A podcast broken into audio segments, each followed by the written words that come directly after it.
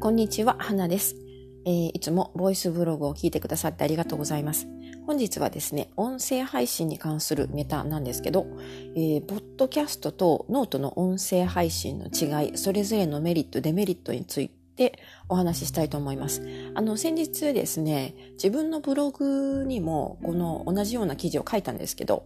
やっぱりちょっとね、ブログでは書ききれなかったことがありましてですね、まあ、話をした方が早いので、えっ、ー、と、ここであの、ちょっと一気に喋らせてもらいたいなと思います。ですので、えー、まあ、ポッドキャストというとね、ちょっとあの、日本人の方に馴染みがないかなと思うんですけど、まあ、ポッドキャストって何だろうという思っていらっしゃる方とか、まあ、将来的に音声ブログとかね、音声コンテンツ配信を考えている方とかですね、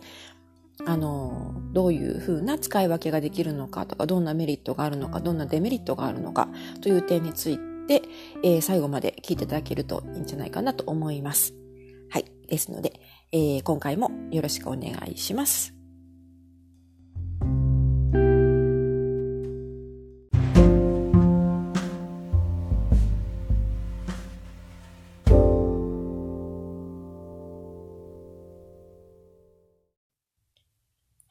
ずね、あの、ポッドキャストのことを一応説明しておきますね。あんまりあの、日本人の方で使ってる方少ないと思うんですけど、使ってる人はね、わかると思うんですけれども、あの、ま、ポッドキャストというと、簡単に言うとね、ネットラジオ、インターネットラジオの一種なんですよね。で、始まったのはですね、なんか、あの、あんまり調べてもよくピンとこないんですけど、どうやら2004年とか2005年とかそれぐらいから使われているみたいなんですよね。で、2005年には、あの、日本のえー、っと、無料ブログサービス、シーサーブログでも、ポッドキャストが配信できるようになってます。今ももちろんあの配信できるようになってます。でですね、あのー、まあ、ポッドキャストって聞くプラットフォームが結構多くてですね、例えば、えー、Apple のポッドキャストとか、Google のポッドキャスト。これ Google は比較的新しいですね。確かに1年か2年前ぐらいに、あの、初めてリリースされたと思うんですけど、その他には、えー、Spotify とか、あとは Castbox、えー、などが有名ですね。で、あの、私はこれはいつもあの、アンカーというアプリを使ってるんですけど、アンカーはね、あの、先日、えー、 Spotify に、えー、買収されてしまったので、まあ、アンカーも Spotify も同じものということで、になります。でですね、配信、まあ、聞けるプラットフォームは結構いっぱいあるんですよ。であの、ご自身でスマートフォンとかね、あの、タブレットとか持っている方は、いろいろあの、ポッドキャストで、えアプリを、えー、リサーチしてみると結構いろんなアプリがね、上がってくると思います。で、それをインストールしておけば、いつでもあの、ポッドキャスト聞けるようになるんですけど、なので自分がこう、えー、配信する方に回った場合はですね、す、え、べ、てのどのプラットフォームでも配信できるかというとそうではなくって、私が知ってる限りではアンカーとキャストボックスかなは配信が可能なはずです。でですね、えー、っと、そのアプリを使うのじゃなくて、ワードプレスを使って、ポッドキャスト配信する方法もあります。で、あの、先ほども言いましたけど、シーサーブログですね。それ、シーサーブログを使って配信することもできるみたいです。私はちょっとやったことがないんですけれど、まあ、のシーサーブログを使ってポッドキャスト配信されている方がいらっしゃるので、もしシーサー使っている方がいたらね、ポッドキャストというあのカテゴリーがあるんですよ。そこをちらっと覗いてみてもらえると、どんな感じなのかわかるんじゃないかなと思います。それで、えー、ポッドキャストの、まあ、大きな特徴としてはですね、あの、ダウンロードすることができるんですね。ダウンロードして自分のデバイスに、あの、保存しておいて、で、オフラインで聞くことが可能になります。でですね、もう一つあの、私が気に入っているのが、ポッドキャストってあの、アプ、アプリにも寄ってくるんですけど、プレイリストがね、作成されて、自動再生される仕組みになってるんですね。で、あのー、例えばですね、自分の好きなチャンネルとか好きな番組をですね、購読しておいて、サブスクライブしておくと、新しいエピソードが配信された時に通知が来るんですけど、それと同時に設定によっては、あの、自動的にダウンロードしてくれて、で、あの、その一つ一つのエピエピソードをいちいちこう、クリックしていかなくても、あとはまあ勝手に自動的にね、どんどんどんどん次のエピソードが再生されるという仕組みになってます。ですので、まあ、あの、ずっとね、聞きたい時には手ぶらで何も、あの、しなくても、えー、き、あの、操作しなくても勝手にずっと流れっぱなしになってるので、割とあの、ながらが聞きしたい時にはね、便利なんですよね。それと、あとあの、まあ、作成も、えー、聞くことも、どちらも基本的には無料でできるという点が大きなメリットですね。で、あえーえー、配信という面に関しては、予約配信も可能です。で、これも無料でできます。で、あの、ネットビジネスをされている方は気になる点だと思うんですけど、収益化についてですね、収益化についてはですね、ポッドキャストもどうやら収益化できるみたいです。ただまあ、あの、やはり海外、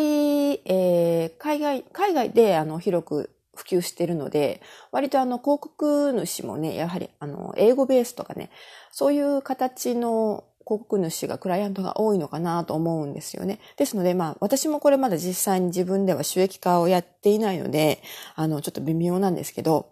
まあ、収益化できないわけではないということですね。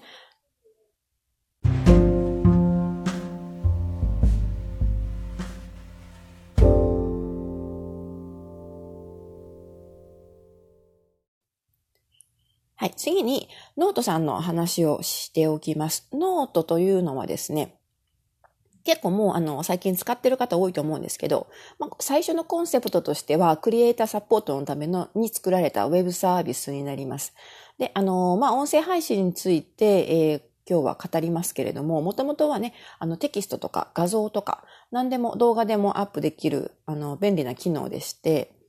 まあ、SNS、ソーシャルメディアというよりは、ちょっとブログとかね、そういういろんな使い方ができるというサービスですね。で、あの、ノートさんの特徴は、えー、自分のコンテンツをですね、有料販売することができるんですね。ですので、一種の、まあ、電子書籍販売的に使ったりとか、もちろん音声コンテンツも有料化して、有料販売することが可能です。で、ノートさんで音声配信をする場合はですね、ノートの、えー、まあ、PC でノートを開いてですね、えー、そこに音声ファイルをアップロードするか、もしくはアプリから録音する、直接録音することが可能です。ただし、アプリからの直接録音は最大で今10分までとなってますね。もしかしたら将来的に、あの、これが長くなるかもしれないんですけども、今の現現時点では10分までというふうになってます。でですね、まあ、配信の時には、そのユーザーがダウンロード、その音声ファイルをダウンロードできるかどうかは許可制になっています。この配信する側が、えー、許可すればダウンロードすることも可能になります。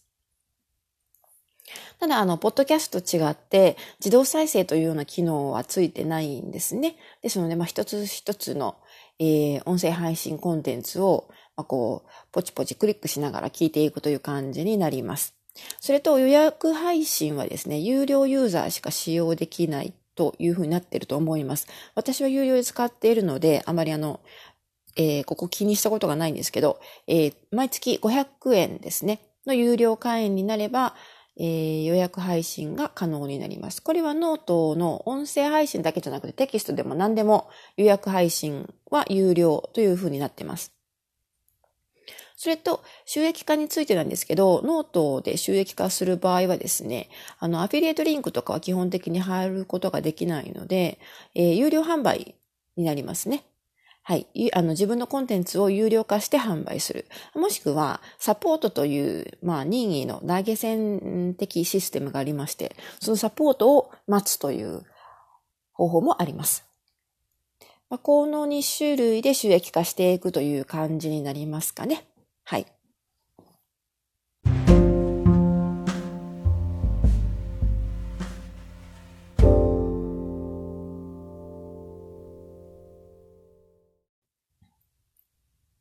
はい。それで、あの、結局まあ、ポッドキャストとノートの音声配信を比較するとどうなのかという話なんですけど、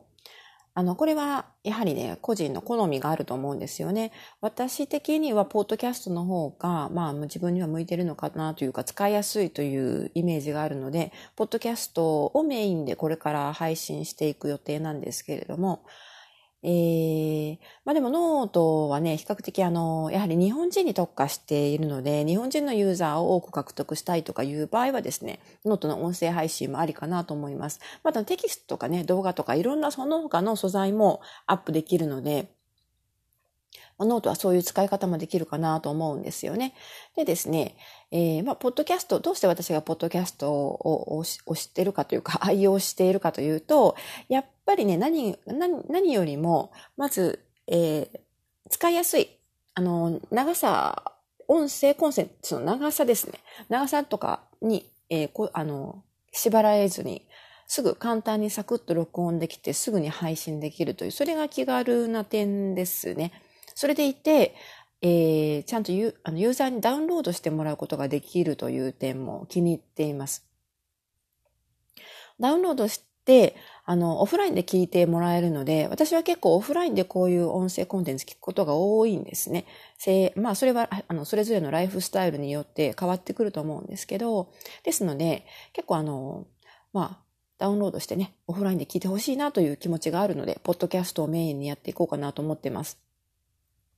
それに、あとは、あの、プレイリストとかね、えー、自動再生機能とかもノートにはない機能ですので、その辺もいいかなと思います。こう自分のね、配信しているものを、まあ、ユーザーがそうストップしない限りはずっと流し続けてくれるわけですよ。ですので、やはりあの自分のコンテンツをいっぱい聞いてもらいたいという場合には、そういう機能って便利ですよね。便利というか、まあ、あの、メリット、有効果的だと思います。あと、まあ予約配信とかね、まあ、配信そのものも無料ですし、聞くのも無料というふうにできるので、でとにかく、あの、プラットフォームが多いというのも一つの、あの、大きなメリットだと思うんですよね。えー、例えば私のこのポッドキャストはですね、今、えー、確か9つのプラットフォームで配信されているんですよ。えー、これ今、録音しているのはアンカーというアプリを使ってるんですけど、その他に、Apple のポッドキャストと、えー、Google ポッドキャスト、キャストボックス、Spotify と、その他いろいろね、あの、7つ、7つ？全部で9つですね。のプラットフォームで聞けるので、結構いろんなアプリを、ね、使っている人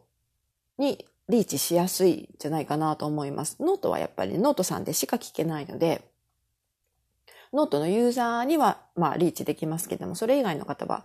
あの、その存在を知ってもらうことできないんですよね。で、やっぱりね、アップルのポッドキャストがかなり大きいです。実際に自分でやってみてわかるんですけど、そのデータも全部出てくるんですよね。あの、アクセス解析みたいなのが。一番、まあ私の場合日本語で配信してるので、多分日本人のユーザーで、あの、Apple 系のね、iPhone とか使ってる方が多いというのもあると思うんですけど、Apple Podcast の割合が確か80%近く占めていたと思います。ですので、それは結構、あの、強みかなと思うんですね。それだけユーザーが多いということなんですよね。で、まあ、ノートと比較してどっちが多いかというと、それはちょっとまあ微妙な話なんですけれども、ややその点で、ポッドキャストというのは強いなという印象があります。ですので、まあ、基本的にはポッドキャストをメインにやっていてですね、これからあの、これまでにノートさんで配信していた音声コンテンツもあるんですけど、それも全部、ポッドキャストの方にどんどんどんどんコピーしていってですね、ポッドキャストのボリューム、このチャンネルのボリュームがたくさんのあの、エピソードをね、届けられるようにしていきたいなと思ってます。というわけで、まあ、ポッドキャストとノートの音声配信との違い、メリット、デメリット、今まで私が、まあ、数ヶ月使ってきて思ったことを求めてみました。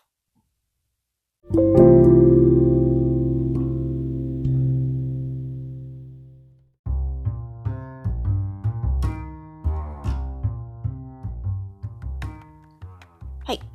えー、今回はこんな感じになります。えー、ポッドキャストとノートの音声配信の違い、それぞれのメリットとデメリットをまとめてみました。私が音声配信始めたのは去年の11月なので、今これ収録してるの3月の